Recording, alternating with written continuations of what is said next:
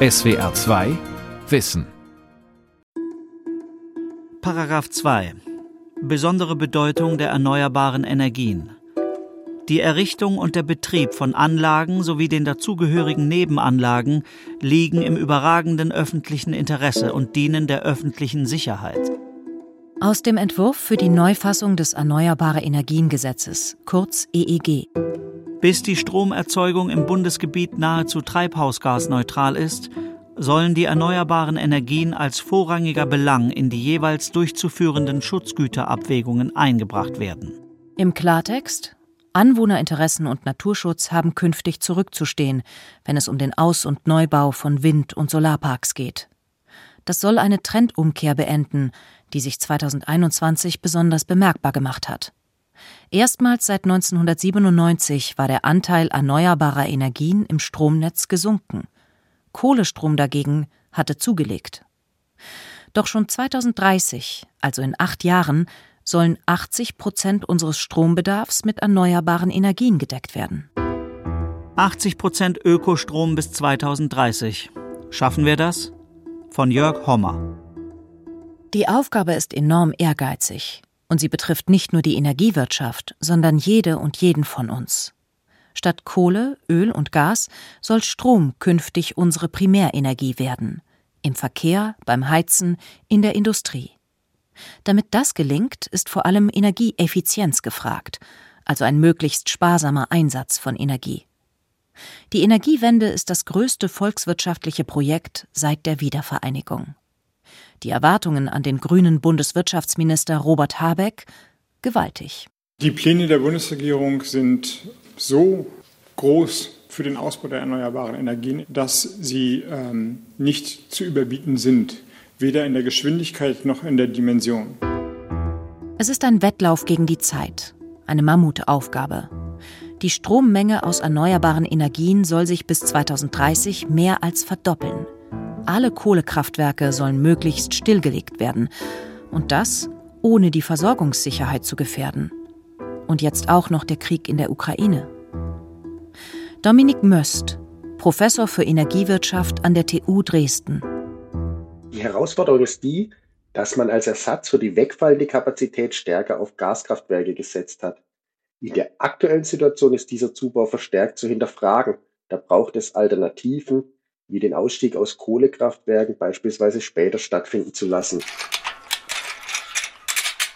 Bad Wimpfen am Neckar. Klaus Herz vom Verein Wimpfener Stadtentwicklung steht im Vorgarten seines Nachbarn. Die erste Frühlingssonne des Jahres strahlt. Vor ihm liegen die Einzelteile einer Mini-Photovoltaikanlage. Ein Solarmodul, ein Wechselrichter, der den Gleichstrom der Solarzelle in Wechselstrom wandelt und zwei ausklappbare Alugelenke für den Halterungsrahmen. Ich bin der Meinung, dass wir alle was tun können, um den Strom selbst zu produzieren und nicht abhängig zu sein von Kohlekraftwerken, von Atomkraftwerken oder von anderen Dingen. Für Klaus Herz sind diese kleinen sogenannten Balkonkraftwerke ein Teil des gesamten Energiepuzzles, an dem sich jeder beteiligen kann. 50 solcher Anlagen will er in den kommenden Wochen in seine Heimatstadt unter die Leute bringen. Das knapp zwei Quadratmeter große Stück Energiewende kann am heimischen Balkongeländer oder auf einem Carport montiert werden. Die Einsatzorte seien vielfältig, sagt Klaus Herz. Man sieht eigentlich, das ist eigentlich so einfach. Das kann jeder, da braucht man eigentlich keine Handwerksausbildung dazu. Mit ein paar Schrauben und einem Inbusschlüssel macht er sich ans Werk. Man glaubt immer, so eine kleine Anlage produziert ja nicht viel, das bringt es nicht und man, das lohnt sich nicht. Und wenn wir halt sagen 350 oder 300 Kilowattstunden pro Jahr, da sind es bei 10 Anlagen halt 3000, bei 20 sind es 6000 und so geht es weiter. Und wenn ich die 50 hätte, dann hätte ich 15.000 Kilowattstunden, das ist schon ganz ordentlich. Und die müssen nicht in einem äh, Kohlekraftwerk oder Kernkraftwerk produziert werden. Das ist doch ganz ordentlich. Aber natürlich nicht nachts. Ganz klar ist es, dass es keine dauerhafte Lösung ist für Strom in 24 Stunden, das wissen wir. Aber jedes Licht leistet Spannung und jedes Licht, das wir am Tag haben, bringt Watt. Und Im Winter haben wir auch schon beobachtet, bei manchen Anlagen, ja, die hat nur 10 Watt oder 15 Watt, vielleicht auch mal 50 Watt gebracht, aber sie hat Watt gebracht. Und jedes Watt bringt uns weiter. Wegen sowas, denke ich, ist es sehr, sehr interessant für alle.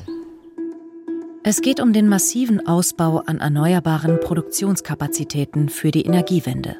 Und das so schnell es geht. 2021 wurden nach Angaben des Bundesverbands Solarwirtschaft rund 5,5 Gigawatt an Photovoltaikleistung neu installiert. An Sonnentagen entspricht das in etwa der Leistung von sechs konventionellen Kraftwerken in Deutschland oder aller noch verbliebenen drei Atomreaktoren, die Ende des Jahres abgeschaltet werden. Und der Ausbau soll möglichst schnell auf 22 Gigawatt pro Jahr gesteigert werden, also eine Vervierfachung. So steht es im sogenannten Osterpaket des Wirtschaftsministeriums. Geeignete Flächen gäbe es genug. Nur ein Zehntel der Dächer von Eigenheimen sind bisher mit Photovoltaikanlagen erschlossen. Bei den rund 200.000 öffentlichen Gebäuden ist erst ein Fünftel der Fläche belegt. Carsten Körnig vom Bundesverband Solarwirtschaft. Wir haben hier eben erst einen Bruchteil der Solarpotenziale äh, gehoben und äh, es wird jetzt darauf ankommen, dass wir ja alle Register ziehen, dass wir alle Potenziale heben, die wir zur Verfügung haben. Und das heißt eben, wir müssen zum einen sehr konsequent Barrieren abbauen, bürokratische Hemmnisse abbauen. Ist ja geradezu ein Dickicht entstanden an ein Bürokratiedschungel. Da muss, muss die Politik also gewissermaßen mit der Machete ran.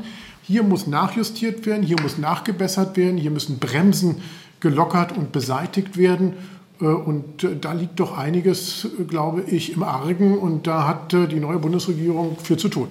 Viel zu tun hat die Bundesregierung auch in Sachen Energieeffizienz. Die Deutsche Energieagentur, kurz DENA, ist ihre eigene Denkfabrik. Sie entwickelt Strategien und berät öffentliche und private Auftraggeber ganz im Sinn der energiepolitischen Ziele. In der aktuellen Leitstudie der DENA wird deutlich, dass das Einsparen von Primärenergien noch wichtiger ist als der Ausbau der erneuerbaren Energien, sagt Andreas Kuhlmann, Hauptgeschäftsführer der DENA. Da kommen schon gute Summen zusammen. Im Gebäudebereich vor allem, auch im Verkehrsbereich. Und vieles hat mit der Art und Weise zu tun, wie wir uns verhalten was wir zu Hause tun, welche Technologien wir nutzen, wie wir zur Arbeit fahren, ob wir Leute mitnehmen, ob wir Ausweichmöglichkeiten finden. Darüber muss man jetzt mehr informieren, da muss man bessere Anreize schaffen. Und ich denke mal, dass dieser traurige Preisdruck sein Übriges tun wird. Ein Blick in die deutsche Energiebilanz ernüchtert. Mit den bereits heute installierten 65 Gigawatt Solarstrom liegt dessen Anteil am deutschen Strommix gerade mal bei 8,5 Prozent. Windkraftanlagen trugen 2021 mehr als das Doppelte bei, 19,3 Prozent. Bis 2030 soll die installierte Solarleistung auf 215 Gigawatt mehr als verdreifacht werden. Doch auch dann wird ein Großteil der erneuerbaren Elektrizität weiterhin aus Windparks kommen müssen. Entsprechend groß sind die Erwartungen der Windenergiebranche an die Zeitenwende der Energieversorgung, denn in den Jahren der letzten großen Koalition kam der Windkraftausbau kaum voran. Gerade einmal 93 Windräder konnten im ersten Quartal diesen Jahres ihren Betrieb aufnehmen. Im Vergleich zu 2020 entspricht das einem Rückgang um fast 30 Prozent. Ein neuer Tiefpunkt für die Branche. Energieminister Habeck wir waren mal bei 5 Gigawatt Windausbau pro Jahr. In den letzten Jahren, auch vor Corona, ist das runtergegangen auf 1 Gigawatt plus minus. Also es ist quasi nur noch ein Fünftel dessen, was wir mal hatten. So doof waren wir, muss man sagen. Ja, wir, wir hatten, wir waren schon leistungsfähig, wir hatten eine gute Industrie, wir hatten eine gute Genehmigungskultur und haben sie nicht halten können oder sie durch politische Fehlentscheidungen kaputt gemacht. Insofern ist es jetzt wenig überraschend, dass sie zurückgegangen sind, aber na, das beschreibt ja die Dringlichkeit. Zahlen, zu denen der Vorsitzende des Bundesverbands Windenergie, Hermann Albers, deutliche Worte findet. Doof waren Angela Merkel und Peter Altmaier. Sie haben diese Politik beschrieben. Äh, die SPD hat sie äh, mitgemacht. Der größte Teil der Verantwortung der letzten Bundesregierung liegt bei der Union. Für mich ist äh, die neue Politik der neuen Bundesregierung, der Ampelkoalition mit dem Auftritt von Robert Habeck und das auch in seiner Person sehr glaubwürdig. Es ist eine Zeitenwende, ein Begriff, der ja an verschiedenen Stellen gerne verwendet wird in dieser Phase. Insofern, als dass die destruktive Arbeit äh, der vergangenen Bundesregierung einen Richtungswechsel erfährt? Ende 2021 lag die installierte Windenergieleistung an Land bei rund 56 Gigawatt. Bis 2030 soll sie verdoppelt werden. Das bedeutet auch, dass jedes Jahr dreimal so viele Windräder an Land gebaut werden müssen wie derzeit. Schaffen wir das? Ich glaube, dass äh, wir eine starke Rampe ansetzen müssen glaube, dass wir in 2023 noch im Risiko stehen, die Ziele, äh, die politisch gesetzt worden sind, im Zubau nicht erreichen zu können. Aber mit den richtigen Maßnahmen äh, kann dann am Ende des Jahrzehnts sicherlich der Zubau so stark ausgedehnt werden, dass im Summenergebnis bis 2030 oder 2032 der wesentliche Teil dieses Weges beschritten wird. Großes Potenzial steckt im sogenannten Repowering. Das heißt, alte Windkraftanlagen werden durch modernere und leistungsfähigere an derselben Stelle ersetzt. Eine Verdreifachung der Erzeugungskapazität auf gleicher Fläche wäre so schon bis 2025 möglich.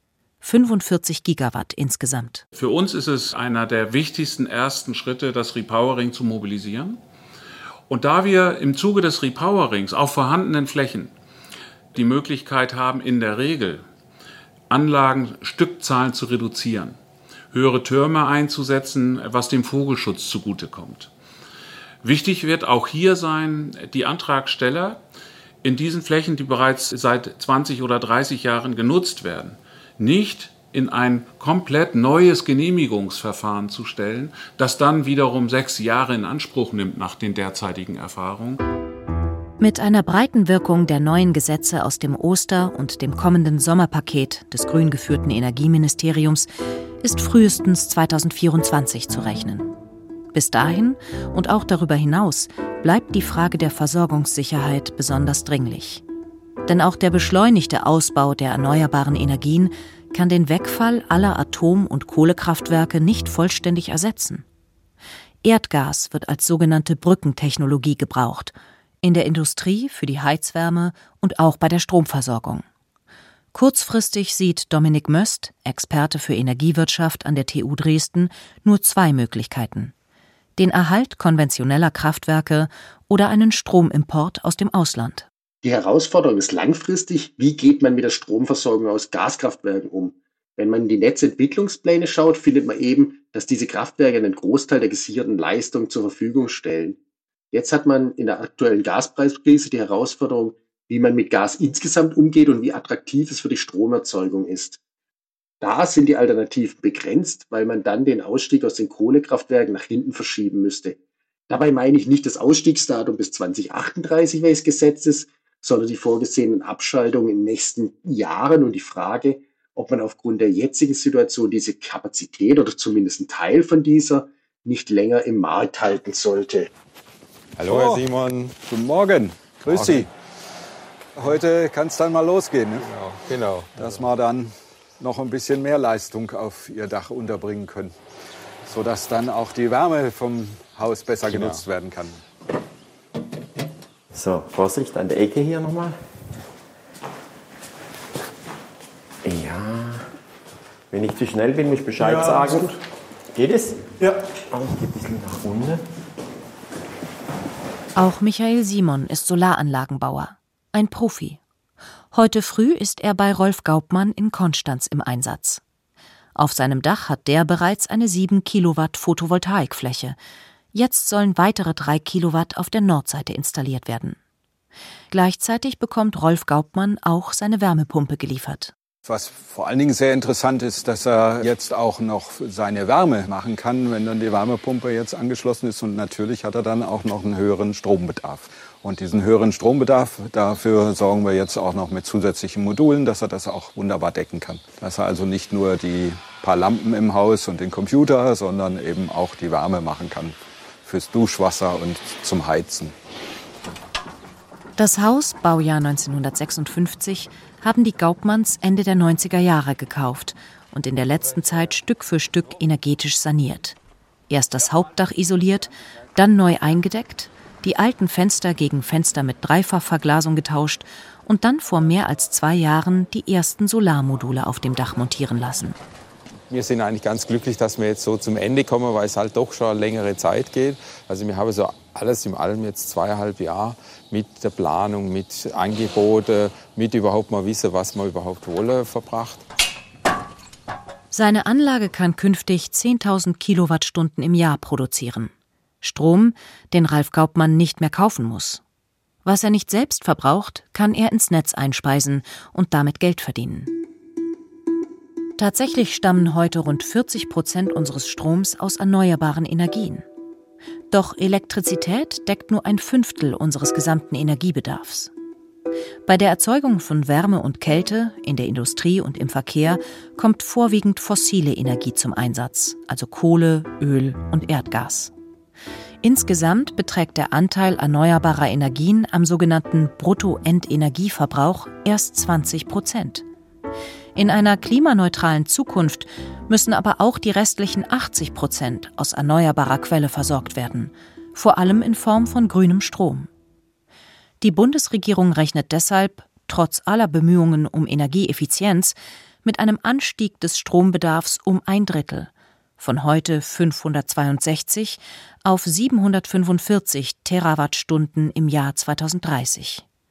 Und sie weiß, dass Deutschland auch nach 2030 weiterhin Energie importieren muss, zum Beispiel in Form von grünem Wasserstoff. Gibt es 2035 oder 30 fortfolgende nur eine elektrische Gesellschaft, dann ist das zu verneinen. Nein, das wird es nicht geben. Es wird industrielle Bereiche geben, es wird Sicherungskapazitäten für die Stromversorgung geben, es wird Wärmesektoren geben, es wird Antriebssektoren geben, die auch andere Treibstoffe brauchen. Wasserstoff, andere gebundene Formen, andere Speichermedien. Muss man es so lesen, dass alles Strom sein soll, dann würde man sagen, das wird ja nie gelingen. Irgendwann wird es ja Windflauten und, und äh, keine Sonne geben. Berlin, Anfang April. In der Bundespressekonferenz stellt Bundeswirtschaftsminister Robert Habeck sein 600 Seiten starkes Osterpaket für die Energiewende vor.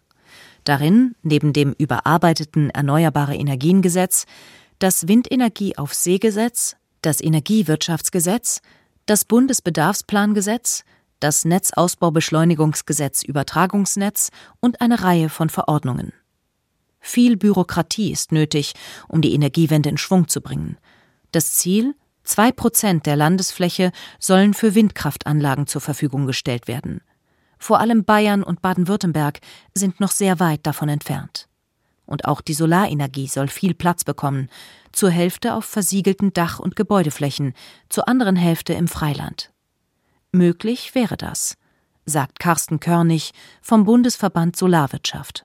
Wir haben, ja, sind technisch ausgereift, haben ein ausgezeichnetes Preis-Leistungs-Verhältnis, höchste Akzeptanzwerte bei der Bevölkerung und auch eine sehr hohe Investitionsbereitschaft bei Verbrauchern, bei Unternehmern gleichermaßen. Und schließlich sind wir die Kraftwerkstechnologie, die am schnellsten ausgebaut werden kann. Also vor dem Hintergrund bin ich zuversichtlich und letztendlich sind wir ja zum Erfolg verdammt, wenn wir sehen, was wir für Klimaschutzziele vor der Nase haben. Ja, dass das auch immer teurer wird für uns als Gesamtgesellschaft, aber auch äh, wie sehr wir abhängig sind und wie wir diese Abhängigkeit von Energieimporten jetzt reduzieren müssen. Trotzdem kann sich Andreas Kuhlmann von der Deutschen Energieagentur kein Gelingen der Energiewende ohne Reservekraftwerke vorstellen. Sie sollen einspringen, wenn Wind und Sonne in Zeiten der sogenannten Dunkelflaute keinen oder einen zu geringen Ertrag liefern. Sogar Kohlekraftwerke könnten zur Aufrechterhaltung der Versorgungssicherheit weiterhin eine Rolle spielen. Also wenn Kohlekraftwerke in einer Reserve gehalten werden, das ist ja nicht so schlimm. Es kostet Geld und ist ärgerlich. Ne? Besser wäre, man würde die gleich abschalten. Aber das verursacht ja keine Emissionen. Was wir auf jeden Fall jetzt in den nächsten ein, zwei, drei Jahren brauchen werden, ist mehr Verstromung aus Kohle. Aber bis 2030 ist er noch ein weiter Weg. Ja, in diesen Zeiten, in denen wir jetzt sind, mit diesem fürchterlichen Krieg, ist viel durcheinander geraten. Und da müssen wir viele Sachen neu sortieren. Das ist ganz schön schwierig.